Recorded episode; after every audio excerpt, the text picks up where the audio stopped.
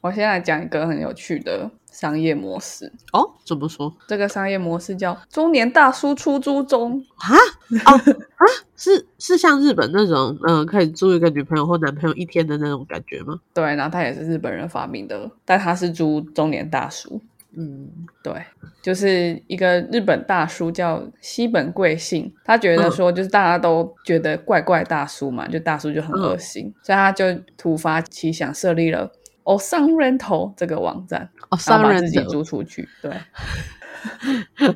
哦 哦，机上 rent 合起来的字，上 Rental 哦上哦上就大叔吧，是吗？嗯，对，哦，对机上啊，对啊，然后 rent 就是借吧，租借对，嗯。租租大叔，那他为什么要把自己租出去？就是他想要扭转那种，比如说女高中生都会说、大叔很恶心呢的那种社会观感，对，别靠近我 之类的。对，那他他的租金是每小时一千日元，哦就新台币两百多，快三百。对，然后除了上床之外，他全部都可以跟你一起做，这样。等一下，除了上床之外，还有很多事可以做。对 啊对啊，哦，他可能也不想要，因为他的目标嘛，他的创业理念是洗刷这个污名，嗯哼，对，所以他帮你做什么？他跟你一起聊天、逛街、吃饭，嗯然后或是搬家，什么都可以。哦，对，然后有一个香港苹果日报记者就去嗯实际的体验，对他租了一个四十五岁的大叔池田，一起到公园野餐。然后他说：“嗯，池田真的是非常健谈，也非常贴心。嗯买东西的时候会先问我爱吃什么，百货公司找不到出口也会自己去询问，就是百货公司的人，不会像某些死爱面子的男人硬要自己找路。”看，真的，这部分就觉得哦，香港的人对香港女生，嗯嗯嗯，很很很直接。我要认真说一件事情。可是我觉得这个大叔的，他们出租的大叔是有个特质，毕竟他是有被筛选过的，所以我觉得我们只是看到了大叔最美好的一面。这其实就是今天讲寂寞经济学的的一个关键，你点到了，对，嗯就是我们当我们把关系变成一个商品的时候，嗯哼，商品的商品的重要特色特色是什么？它不能有瑕疵嘛，瑕疵可能就被下架、或者是打对折，嗯对，所以关系变成商品了，关系原本是会有吵架啊，会有挫折的，但它、嗯但它商品化之后，它就完美无瑕，但它也会变得很一致。嗯，那这样子还是关系吗？这是今天的一个很大的问题，今天要讨论的问题。哦，好。嗯，那在我们进主题之前，我们先进一下片头曲。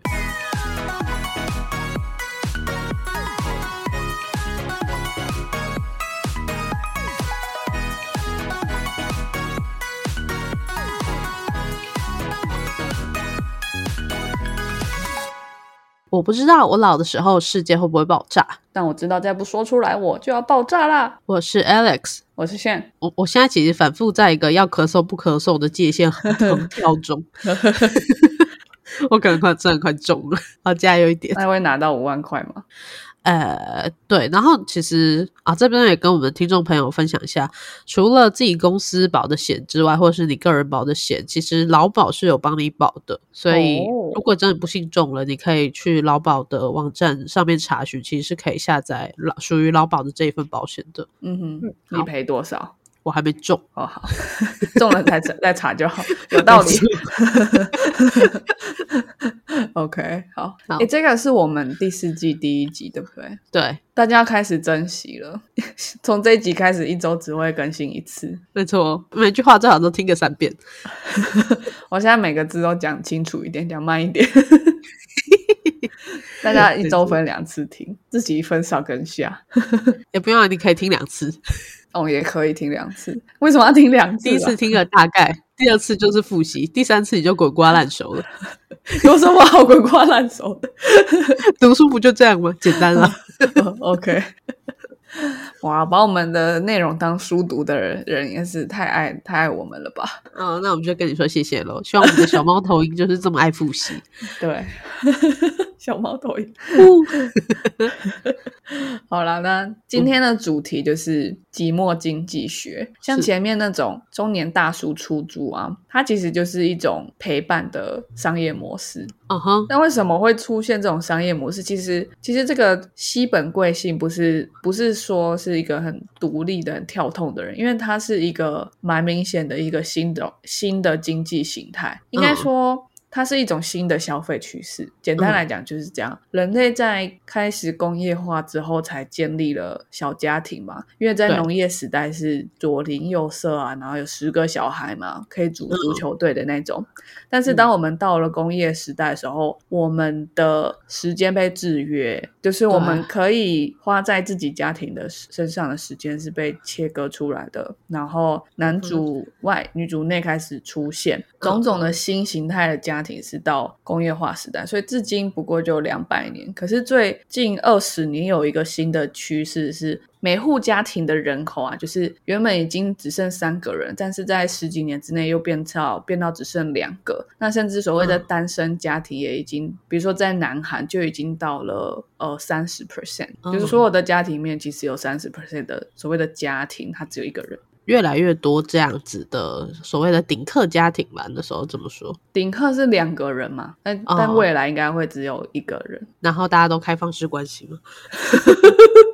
可能不是我们现在理解的关系哦。嗯，其实也是。我之前去刚好在租房子的时候，就遇到一个房东，他对现在年轻男女有一份观察，就是现在年轻男女会属于是他们就算交往了，也不会想结婚，可能要到一就是女方怀孕了之后才会想要啊就结婚这样子。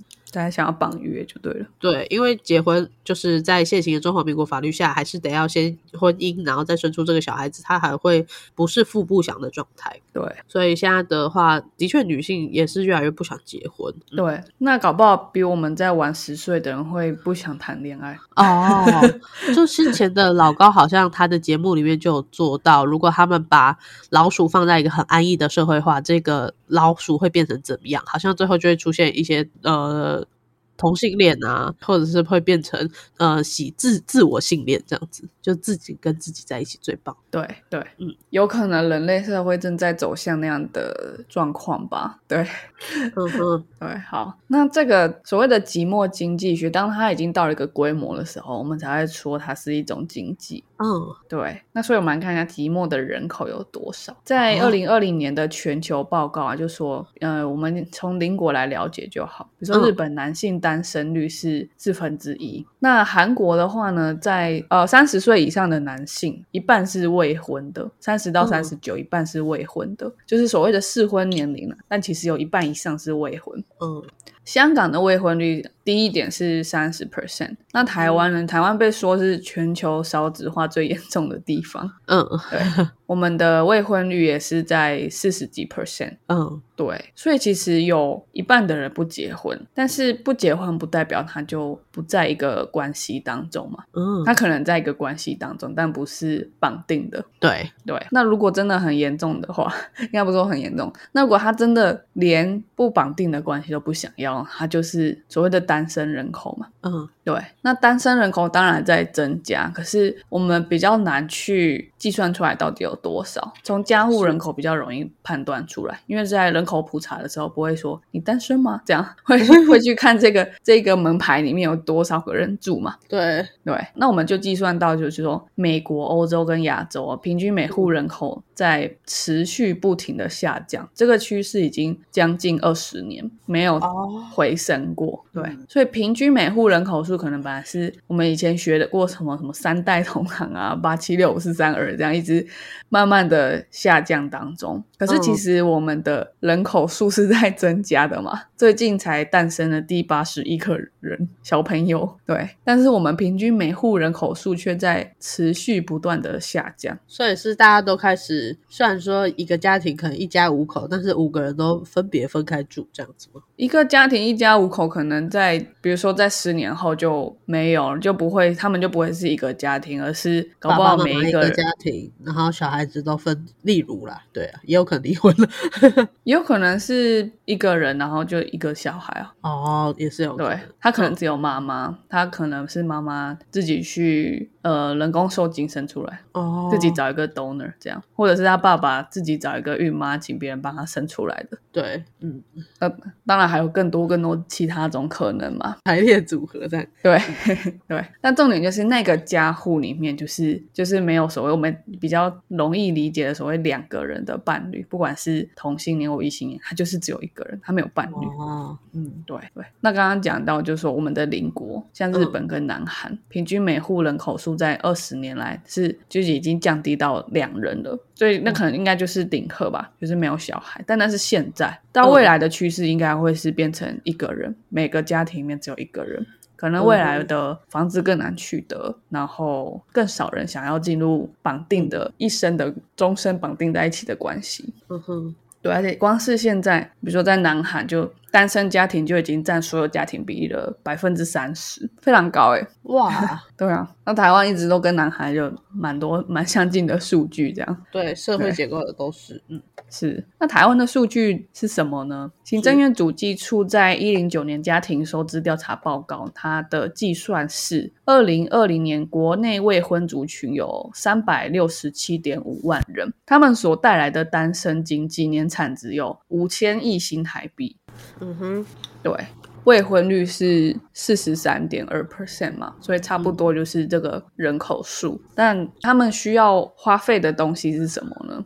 嗯，他们在哪三个地方花钱？我就分享三个商业模式。嗯，好，第一个商业模式当然就是当然就是交友媒合嘛，因为大家都单身，但是不想要绑定关系，所以是不是要常常需要一个平台去做媒合？哦，所以现在其实已经有趋势啦。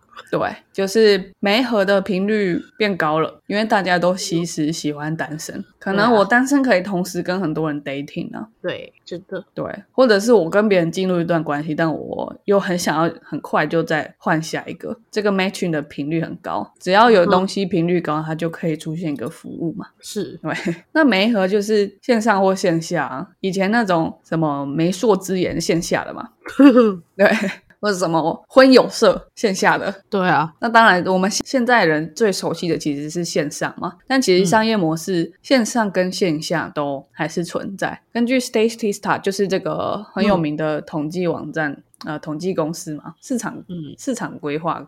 市场什么？市场分析公司，它在二零二二年，我今天那个中文有点不好，不好意思。这么贵，对对，最近中文都有点不好。好，那个二零二二年呢、亚洲哦，只有亚洲市场的交友软体估值是两千一百零二亿美金。那为什么他特别把亚洲 highlight 出来？是因为大家都知道亚洲的人口红利还在持续发酵当中嘛。对，对，像美国跟欧洲，他们的人口老化已经很很多年了，非常多年了。但是亚洲的呃战后婴儿潮比较晚，我们的所有的人口的变化都是晚欧美十年。嗯，对，所以我们现在还是一个年轻人越来越多，以人口比例来讲，年轻人越来越多的时时代。所以年轻人的出现，年轻人比例的增加，就改变了消费的习惯。嗯，对，那举例来说，线上的交友软体，因为它就是一个 App，那我们就来看这个全球行动装置非游戏类应用城市的消费者支出。嗯哼，二零二二年上半年啊，就是第一名、第二名、第三名都是呃影音类的，当当然就是比 dating 还要更常使用，就是影音类串流平台，嗯或是嗯社交。第一名是 TikTok。第二名是嗯 YouTube，、然后第三名是 Google One。Google One 就是一个统合所有你需要 search 的东西的一个平台。嗯然后第四名就是 Tinder。Tinder 的功能是什么？就是 matching，就这样而已。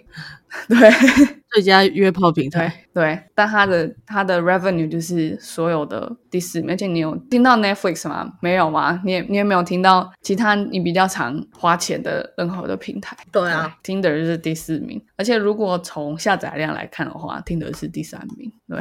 哦，好，那另外一个是线下的，我不知道嗯你有没有看过这个 app 叫 eGather。没有诶、哦，他最近没有广告，他好几年前好像有广告，就是透过网络平台去媒合，比如说一对一或是一对多的实体聚会。嗯对，这是台湾的一间新创公司的的 app，他们的反正他们的模式就是在揪团，就这样。然后你揪的团，大部分的人都是陌生人，你可以揪去夜游啊，去爬山啊，甚至出国旅游，或者很简单、哦吃个饭、唱个 KTV 的都可以揪。嗯，有有这个形态我倒是有看过，嗯对，那他们是二零一六年的新创，所以真的蛮新的。但是到今天，他已经办了就是将近一百万场的实体活动。哇，你可以看到这个量是很高的，这六年就一百万场，对，而且它今年 Q three 的毛利是比前两期成长百分之两百五十，一哇个，指数型的成长。两百五十，人家成长个五十趴就差不多，成长两百五十，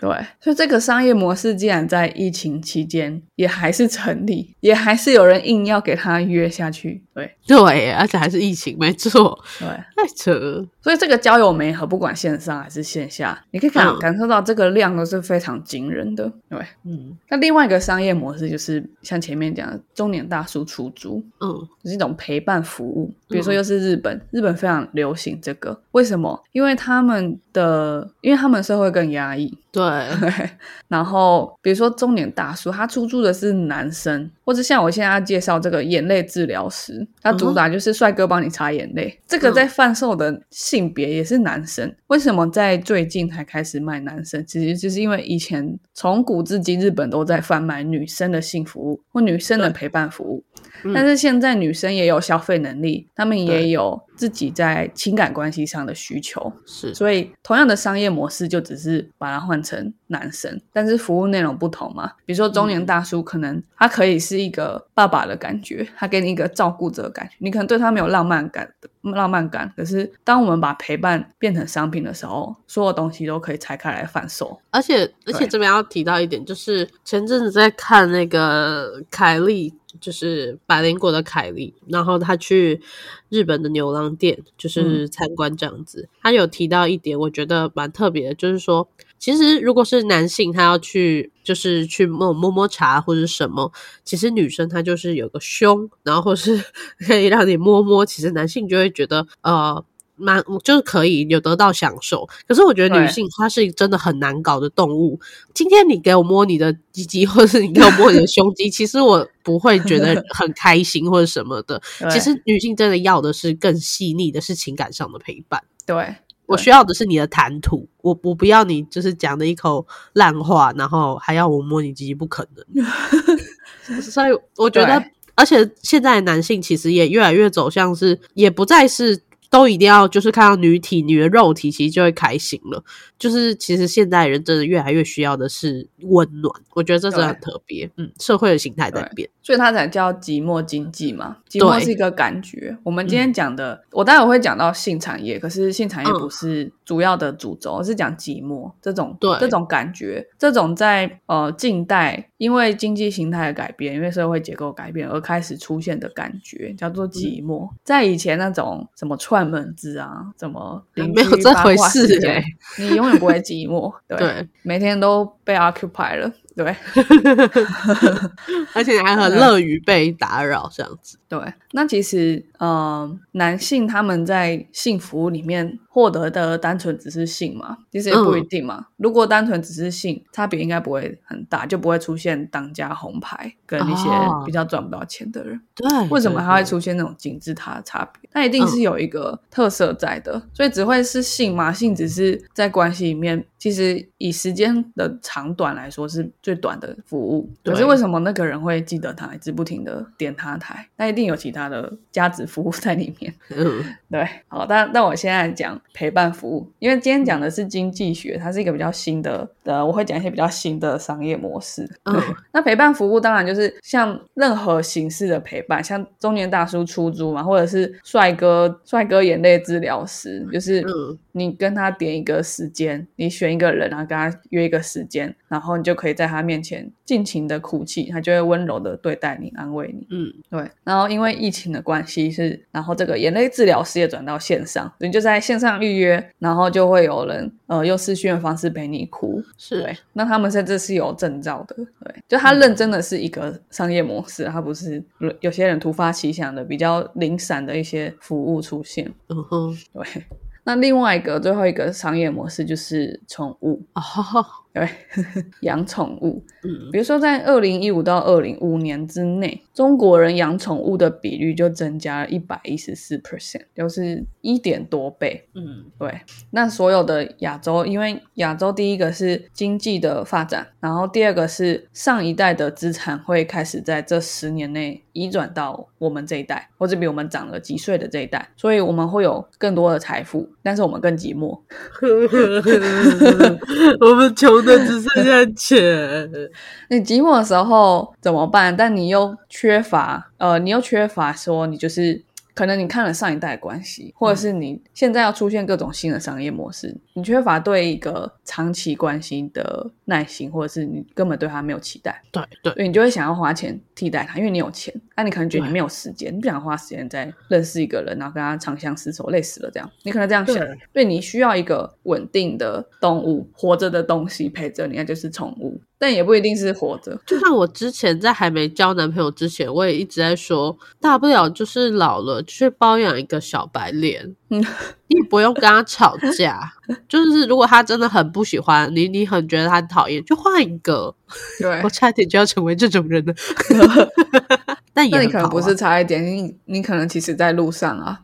对啦，也是，可是这样也很好啊。就是为什么要屈就自己？这就是社会形态的改变。为什么一定要跟一个人长相厮守呢？不需要。对，它就是它就是一种洪流，一种为什么人会有这种观念的改变？它不是自由意志，突然，人很容易受环境影响。对啊，嗯，今天经济环境改变了，我可能原本以前喜欢吃大鱼大肉，经济环境改变，我可能也觉得，哎，泡面也好好吃哦，我都觉得喜欢呢。但是我我改变了我的偏好，是因为突然觉得泡面很好吃吗？不是啊，是因为我受经济环境的影响。人非常容易受影响，对，好，但刚刚宠物我要讲一个很有趣的，就是好这个宠物是机器人，在日本也 同样都是日本，我觉得日本真的是一个寂寞经济的那个最最值得大家去参考的地方。我觉得日本一直都是一个走在世界时代的巅峰，诶，就像他们最早要就是说有啊机器人啊，或者是怎么样科幻的小说，然后其实 人类就是渐渐会走到那里。对，预言家，对啊，还有那个日本人一开始发明了那些什么懒人床啊，就那个床上上面会有什么电脑啊，然后有个懒人小桌子。你看现在还不是大家都在用、对，日本时尚的尖峰？或是什么草食男之类的概念，对对对对对，还有啊牛郎店呢，也就是那边一直先来的啊、对。男公关呢，好恐怖。那你可以想想，就是在整个东亚哪一个国家，它人口多，经济又自由？然后还最早开始步入高龄化的社会。对啊，就是日本嘛。你看，人口多，但经济不自由，中国，那它可能哦商业模式就比较局限，就是限缩在政府画好的那个圈里面。比如说，政府圈了互联网，互联网就爆炸性的出现一堆新商业模式。对，可见，你看，如果政府没有画圈，哇靠，中国会多强？那就是政府的形态不一样。对哦，然后另外一个就是我刚刚讲那个机器人，它叫嗯 Lovot，这个 Lovot Lovot 它它有是体温 love 哦吗？，还是 lonely？就是 L O V O T，哦，那应该是 love。可能就是 love love butt 之类的吧。嗯，对，它的它有体温，它的体温就是人体的体温，摄氏三十七度。对，嗯，它是有个体温的，而且它会跟你讨抱抱，哦就是那种需要你跟他建立关系，需要你同理他的这种程度的陪伴的机器人。也太棒了吧！想买跟你讨抱抱，还有温度，还不会流汗，也不会臭臭，完美。觉得烦就关掉，的。对对对，觉得反正就要走开，他也不会等下就生气。对好棒哦！搞不好你可以设定他会生气，如果你喜欢的话，我不要，我还要哄他，好吗？有些人喜欢吧。好，可以。而且可能可能还可以像换桌面一样换很多颜色，换换语音系统，换个语音包之类的。糟糕，你可以克制化你需要的陪伴，宠物还不能克制化。你养的狗，它就是长那样，它只会变胖跟变老，那还会生老病死，真的会很恐怖，你会很难过。对，哦，你真的很害怕关系耶，你好适合待在寂寞经济学里面。OK，完了，对，嗯，我觉得你应该会买这个机器人，非常多人买，它在二零二零年的销量比去年成长十五倍。就刚刚讲养宠物也就多多个一点多倍嘛，一百一十四 percent，这个是十五 percent，这个是爆炸性的增加。那当然，因为二零二年开始有新冠疫情嘛，嗯，对，那它当然就是寂寞经济，又加上新冠疫情，大家更更寂寞了。因为它既然要保持社交距离，然后还要被关起来，更寂寞了。大家都需要一个 lover，对，哦，反正这三个商业模式就是在分享说，寂寞经济学它的形式到底有哪一些。然后这个量是非常大的，而且未来会一直持续的出现。而且它有一个地理区域的特色，就是它会在亚洲特别的明显，因为亚洲的人口结构正在呃，就是比较年轻，然后人口是多的。嗯，好，那当然也是因为亚洲的。家户就是亚洲可以盖地方盖房子的地方比较少，美国房子可能可以盖比较大，但我们没有那么多空间，所以蛮有可能这也限缩了我们想要跟多少人待在一个房间里或一个房子里之类的这种想象。哦，因为家里又比较小，根本塞不下那么多人。对啊，嗯，而且亚洲工时也比较长，你不会想把你 好累累之后剩下来的时间去讨好另外一个人，让你觉得更累累这样。还有一个是亚洲人真的非常善于情绪勒索。尤其亚洲的父母真的是非常善于呢。对，你看这，然后父母如果还互相讨厌，就直接拆成三个家。你、你爸妈，如果你还要手足，四个家，超麻烦，真是超麻烦。以后那个建商盖，就所所有人都盖饭店吧，饭店式的公寓应该越来越多。对啊，对对对，现在真的这个越来越多，就一间了，因为是单身家庭。对我前几天在租屋的过程中，也有遇到一个饭店式管理的租屋。然后它本身那个管管这个房子的那个，他是一个另外一个公司团队，就是很多有一栋一栋房子的那种房东，他就会托给这种这种公司去托管他的，对，托管他的这个房子，然后他就会驻派大楼管理员、警卫进去，那所有的房客就是像是饭店的管理一样，嗯，非常好。所以你看，这个经济的形态已经出现了，现在房东也会有开始这种大楼式管理的这种。这种东西出现，对啊，然后对啊，所以如果我们的 听众有人是在做饭店管理这一块，你不妨 可以不用去做饭店管理，可以找这种公司在，其实也很。那它当然还会影响到其他，比如说原本就存在的一些消费消费品的供应，它的分量是不是就会变少？一定会变少嘛？而会出现更多单人份的餐厅，一定也会出现更多一个人的桌子啊。还有那个啊，维力炸酱面啊，不会再买那么大一罐了，因为吃不完。这样可能就小小一罐了啊。啊，说到这个油，其实很早就变成了。变成这个形式了，就是之前以前在全联买的油啊，或是在家乐福买的油，它就是一大罐，跟、哦现在已经开始会出现三百梦、六百梦的这种小瓶数的，因为现在家庭很少煮饭，然后或者是人口较少，根本用不完那么大桶油。对，嗯，很酷，会出现更多小包装的东西。没错，没错。好，那这个这个现象，反正它其实就是一个现象。那现象我们去解读它，我们就会有办有办法判断。就是有些人觉得好，有些人觉得坏，对。但它不见得是个问题。现象跟问题的差别就是，现象就是比如说水往下流是个现象 你不会说啊，水往下流怎么办？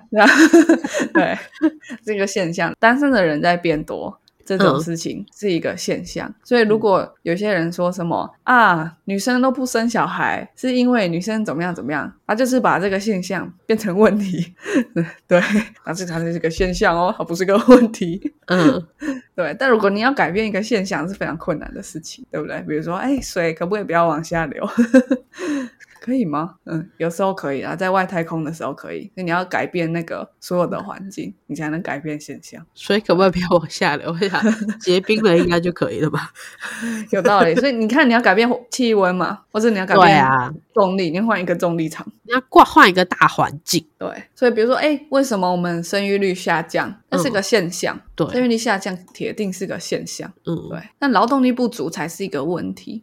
劳动力不足一定是因为生育不够吗？你会觉得美国劳动力不足吗？不会啊，接受很多移民的国家不会劳动力不足。对，对，台湾的移民政策其实很不友善，但这个如果之后大家有兴趣再讲，不是对东南亚移民不友善哦，不是那种哦，就是任何国家的人要移民过来都很困难，超奇怪。我们明明就人口一直在外流，光香港这件事情就是，你会觉得香港已经很 close，而且香港移民已经是最方便的了，但是其实它还是需要一个很长时间的规划期。对啊，好，但是话说回来，就是这个是现象，我觉得一个新现象出现的时候，最喜欢看就是学者的解析。嗯，对，因为有时候你看，比如说记者报道，他只是把现象讲讲出出来嗯。有时候你感觉到他去解释，就会觉得有点太硬要，就觉得他他根本没有脉络，他只是 尝试尝试把大家的观点再讲一次，或者是你看政治人物好了，他可能会把他很容易把现象跟问题搞混，搞在一起，对，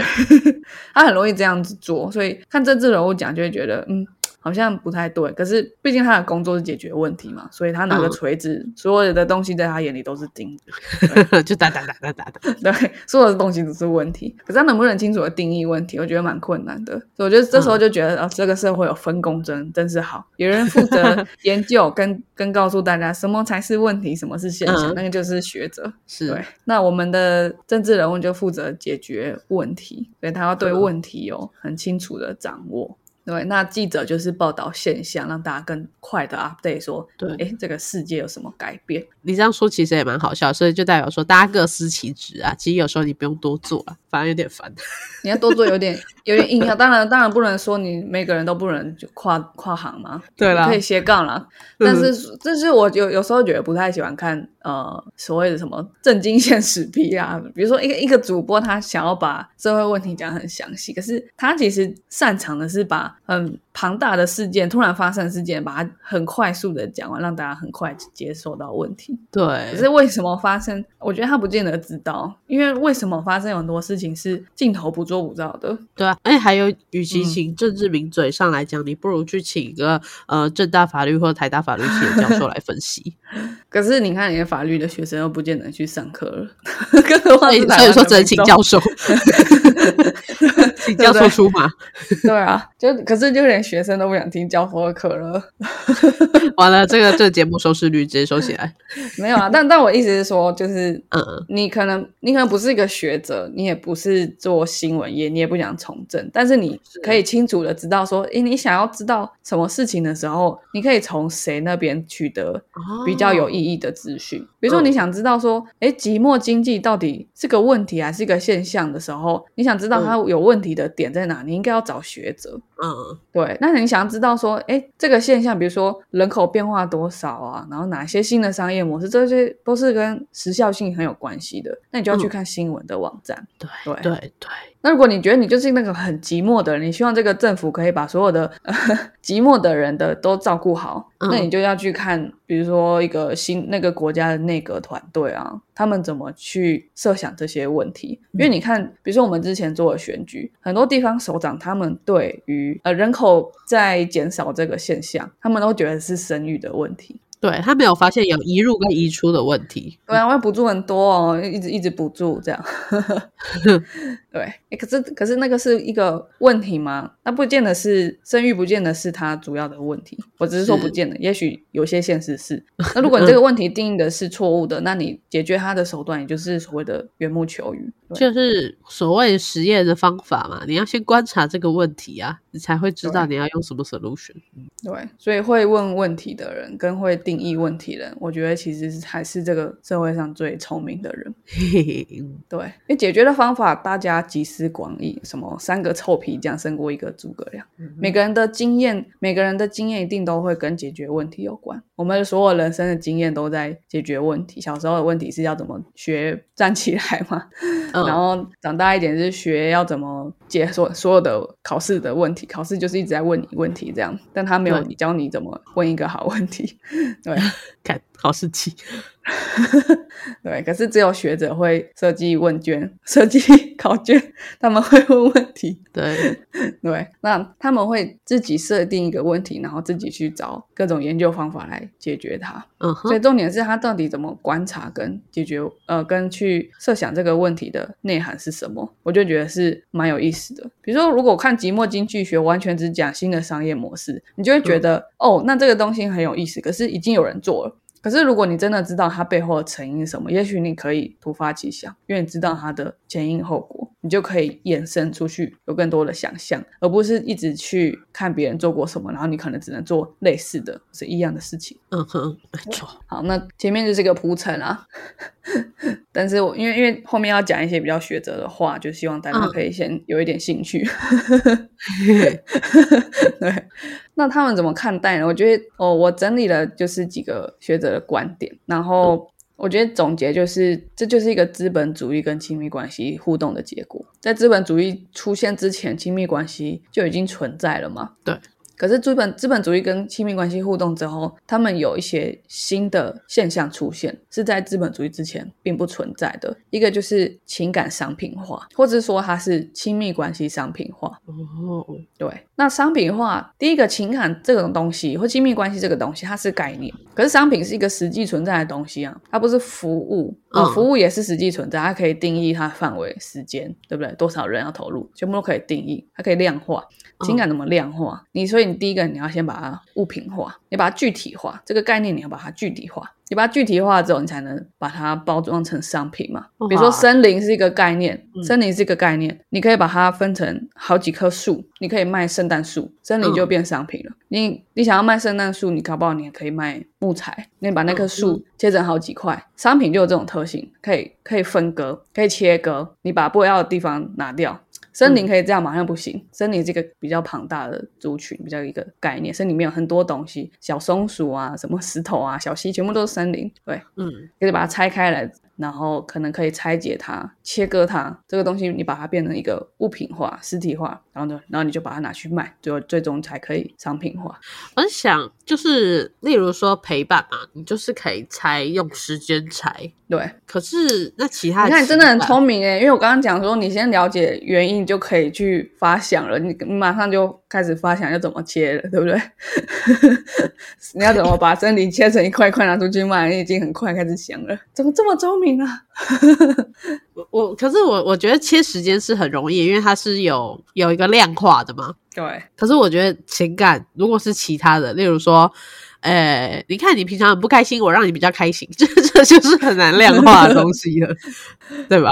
对，可是你有方向啦，你你知道你要做量化这件事，那怎么量化？那就问题就已经简单很多了哦。就我往量化去做就好，就不要在那边想要几分开心这样子。对啊，你只要你只要随便问几个人，一定就会有一些答案了，就有商业模式了。哦，可是重点是学者可以一言一蔽之告诉你，这叫情感商品化。当我解释完情感商品化，你就知道怎么操作。对，可是我觉得学者厉害的地方，就他不是活在这个社会里面吗？但他居然可以这样一言一蔽之讲出来，这个社会发生什么事？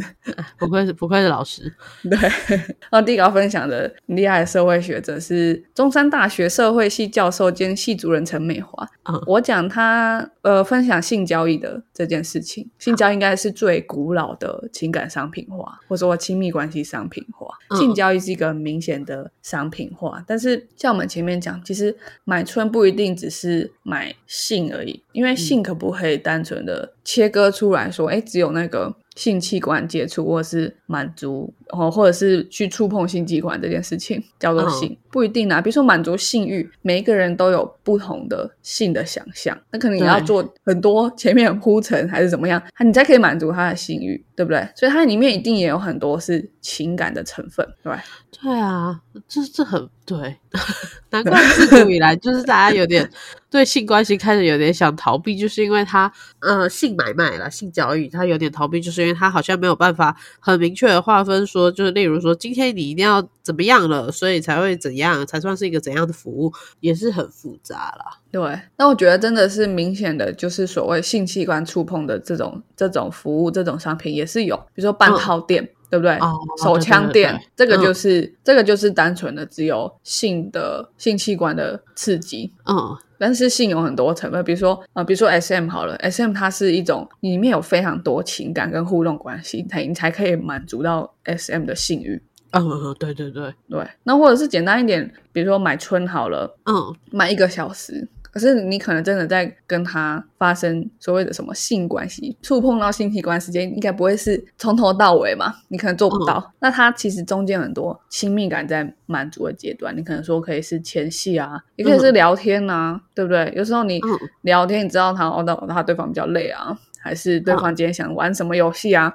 他都有一种 我在了解你的过程，我在了解你这件事情是不是就是亲密关系？其实一种亲密感。嗯，他真的对他他是所谓的性吗？好像不是。我每天都在了解别人，我每天都跟别人做爱吗？不是嘛，对不对？所以它是一种在买出里面也有很多在满足亲密感的成分。哦。所以这个就是回到你最前面的讲说，就像是以前的青楼女子也会有所谓的头牌，也会有没有人要的人。对，嗯因为它有一个很多不同的成分可以对可以拆解出来。那嗯有些人熟谙此道，他知道 什么东西可以是 VIP 客户的价值服务，嗯让人想要付费解锁。嗯对不对？或者他知道怎么样最大的最大化它的商品价值。我到底是要最漂亮，还是最让人觉得追不到？哦，我怎么样，对不对？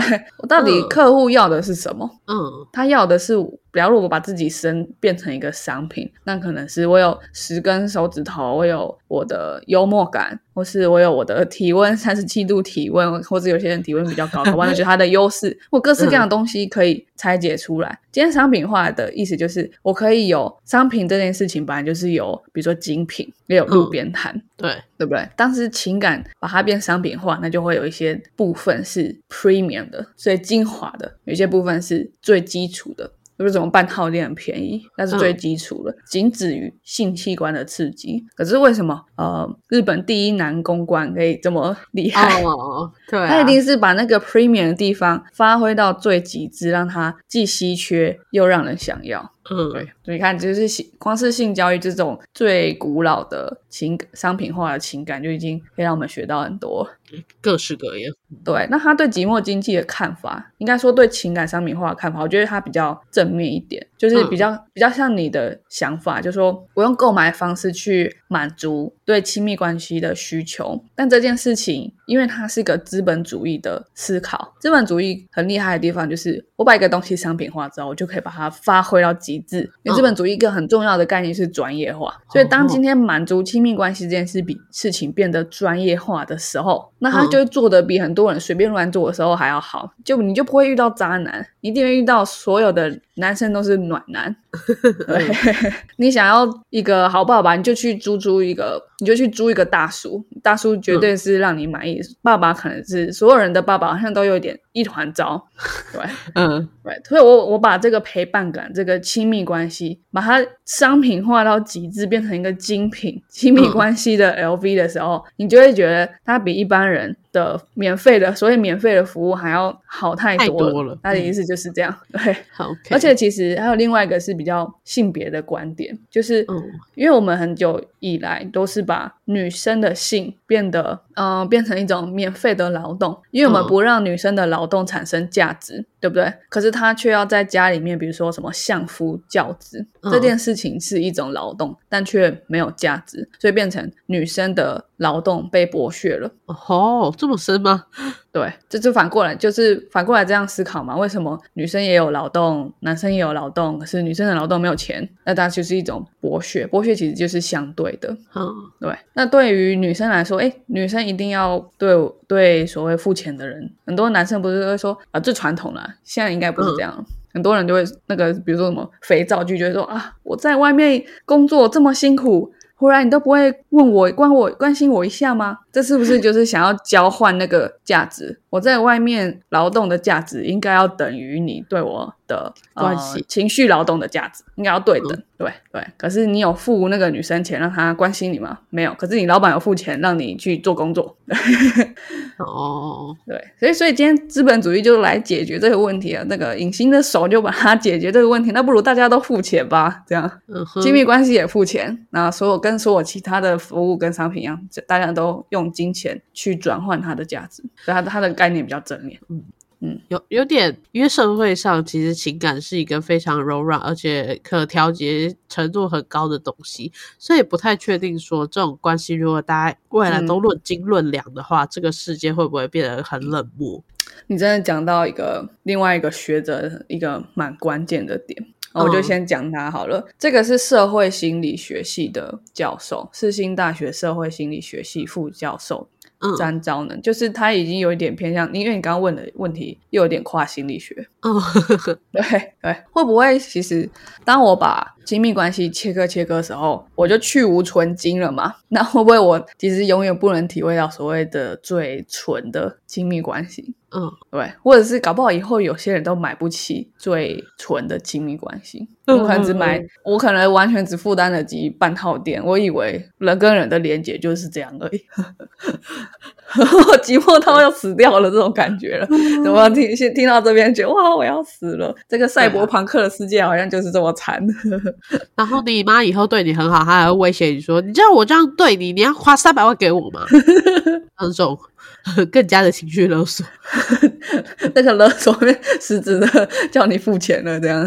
对啊，对，那这个教授他就是讲，意思就是这样啦。反正他就说，不管任何形式的亲密关系，它都是过程，它本身、这个过程本身就是目的。嗯你跟别人建建立亲密关系，不是为了什么？比如说我跟他交往，不是为了什么，嗯对不对？我就是要跟他交往，对不对？跟他交往这个过程本来就是我的目的。可能有些人交往是有目的的啦，但我们先撇除。那些特别的例子，对嗯对，他可能不一定很亲密，对不对？不知道。对，反正不管是怎么样，你的亲密关系本身就是这个过程本身就是目的。可是我把这个过程的感觉拿掉，我只给你一个感受，对不对？嗯我只给你跟别人在一起的时候好开心的那种感受。可是你跟别人在一起为什么会好开心？就是你了解他，或是你们一起创造什么好的回忆，你们一起克服什么困难，所以你好开心。哦，那你是为了好开心而跟他在一起吗？好像不是，而是你本来就跟他 在一起，然后有一天你很开心，有一天你很不开心，这就是一个比较长久的、比较完整的关系嘛。关系是属于先有关系，然后才有成果的。对，可是商品化是，那就是把那个过程拿掉，过程有时候是痛苦的，大家都只想要结果，然后就给你那个结果，那个结果是，比如说跟别人在一起，很多人发闪照嘛，嗯。那么就是会有那种出租女朋友的服务，让你跟他出去约会、逛街、拍拍照，这就是一个最表象化的亲密关系。我把这个部分拿出来卖，真的很恐怖哎、那未来的经济学会变成说，你买了一大堆这些服务，你看起来结果都拿到了，然后回家一个人的时候才发现啊，是多么的孤单，然后急于再买下一次的东西。对啊，这就是资本主义。你懂了，你完全讲出来了，资本主义啊！好毒哦！对对，所以你把一个爱情具象化，假如说是爱情哈，不一定不一定每次都爱，但是假如拿爱情比较容易理解，嗯拿爱情把它具象化到变成只剩约会的时候，它是不是就成为一种可以论斤论两、论次数，还可以克制化的一个商品？对，那他认为这会对社会带来一个危机，就是你在成为一个全人的过程中，你心中的缺憾永远不会被理解，跟你永远不会在那一块有所成长。嗯哼，对，什什么是全人？就是你有呃各式各样的情感，你可以去指认他们，感受他们，跟他们同在。你有同理心，你知道自己什么时候开心，什么时候难过。很难过的时候不会想要把对方杀掉，很开心的时候也不会上街裸奔，因为你提认这个情感，你可以跟他好好相处，你不会觉得无法承受，或者是没办法克制。对，可是我现在只把你的情感变成你以为它就是借由某一种很具象化的商品而取得的时候，你就会不理解它怎么来的，或是不理解它有多困难。对，嗯，所以在一个长期的关系里面，我们是其实是透过跟人互动，一然后互动里面一定会有摩擦。你从这个做法去感受到你是被爱或者是不被爱，去培养你被爱的能力跟爱人的能力。其实他他认为关关系带给我们最大的价值在这边。可是这件事情，它是成长，成长是痛苦的。我会花钱买痛苦的事情吗？目前还没看过，目前还没有看到啦。就除了买苦瓜之外，或者是去上健身课之类，或是买 SM 之类的。对，对，但那种痛苦都没有到亲密关系那种摩擦的那种痛苦吧？对，因为亲密关系让你成长，就是把你这块石头的棱角磨掉啊。可是你单纯的只买它，你满足了局部的。想象，你对他的想象本身就是局限。你以为爱情就是约会或拍照，你本身对他的理解就已经那么局限，然后又如此的容易满足，你就更不可能会想要体验实际的情感，完整的情感是什么，你就不可能体去想要体验它。嗯，对。比如说，你每天都吃巧克力，你会想要突然去吃可可豆吗？你会想要从可可豆开始做出巧克力吗？不可能，好像不会，就吃巧克力，爽爽甜甜就好。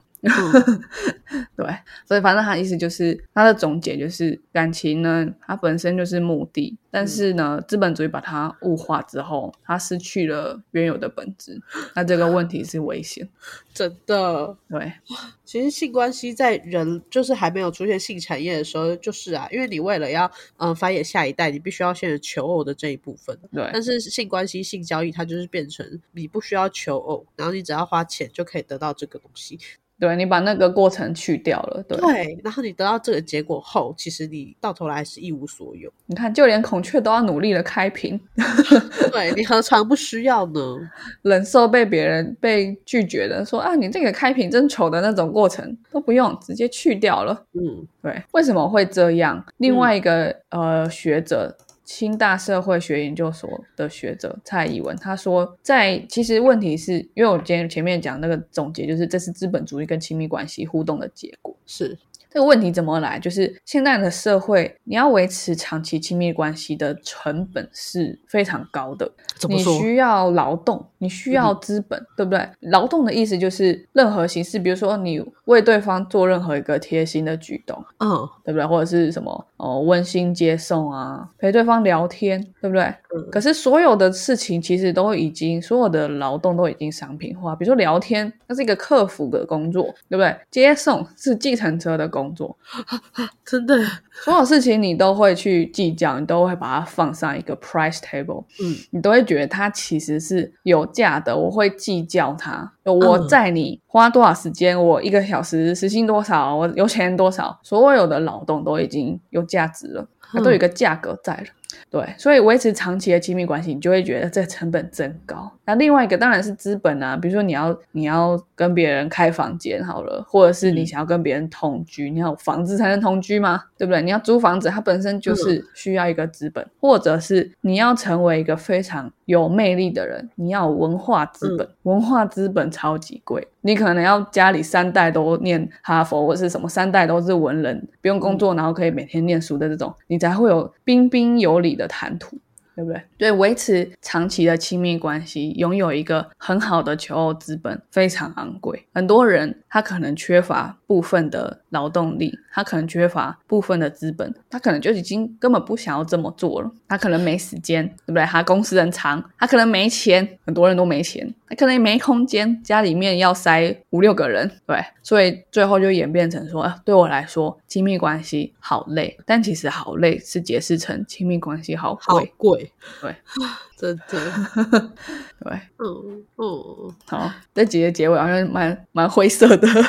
我我觉得这一集它其实就是讲了这么多学者的话，然后讲了这么多事情，就是我觉得一个根本就是我们现在的社会已经走到把所有东西都拿去金钱化了。对，所以的确是，就像我前阵子在划废片的时候，划到一个抖音的废片，他就打电话给他朋友说：“哦，明天几点出去玩啊？八点出去玩，我们会先去买个饮料喝，然后再去看一场电影，然后再搭车从哪里到哪里啊？这样一共是三百六吧？我先把钱打给你。”然后那个同学就说：“哦，对啊，然后我们去吃了中餐，晚餐也是我付的，所以我我花了多少钱，我把钱打给你，好，他们就不用出去玩。”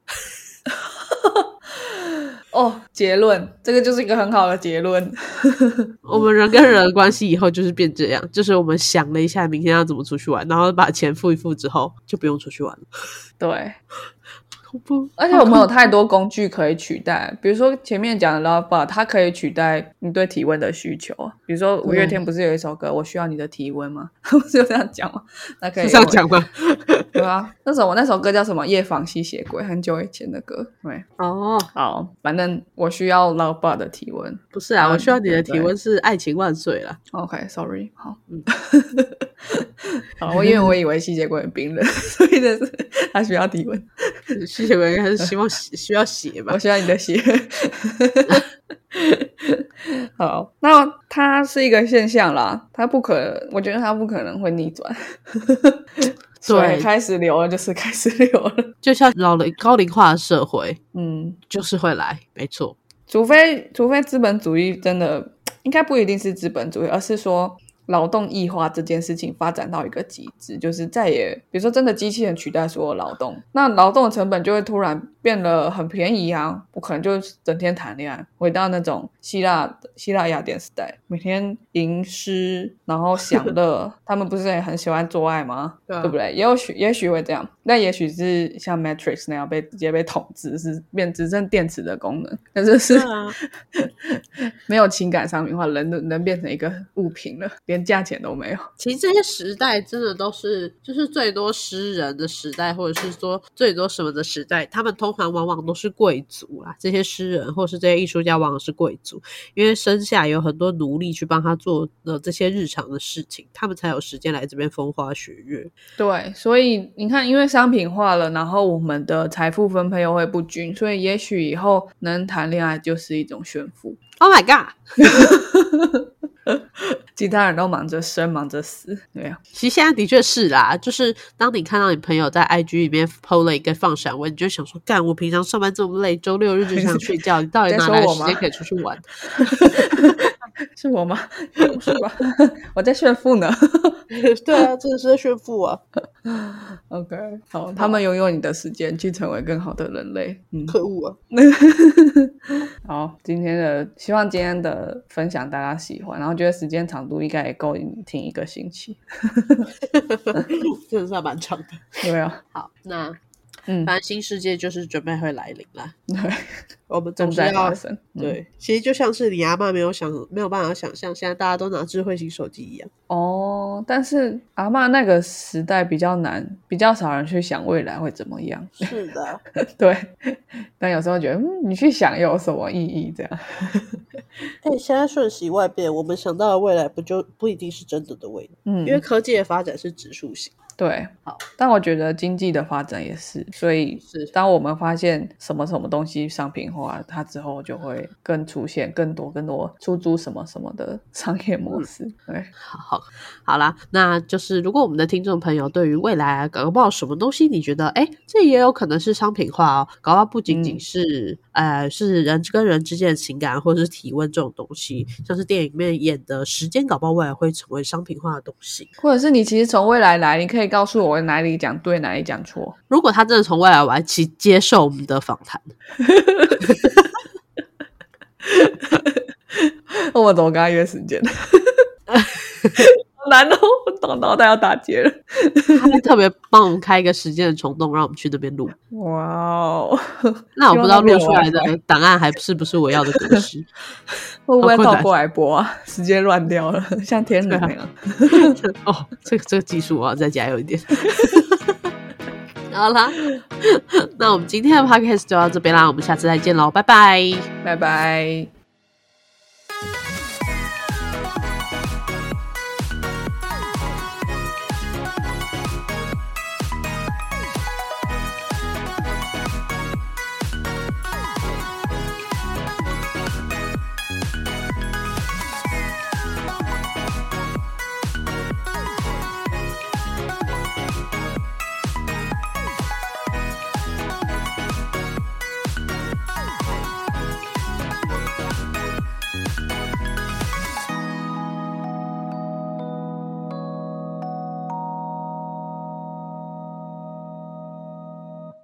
感谢收听到最后的你，现在立马按下关注并开启通知。也欢迎点击本集留言连结，让我们知道你的看法。如果你连这句话都听完了，是不是该关注我们啦？啊，如果你已经关注我们了，是不是该发了我们的 Instagram 啦？啊，那如果你已经发了我们的 Instagram，是不是该赞助我们啦？啊，如果已经赞助我们了，那我们谢谢你啦，拜拜。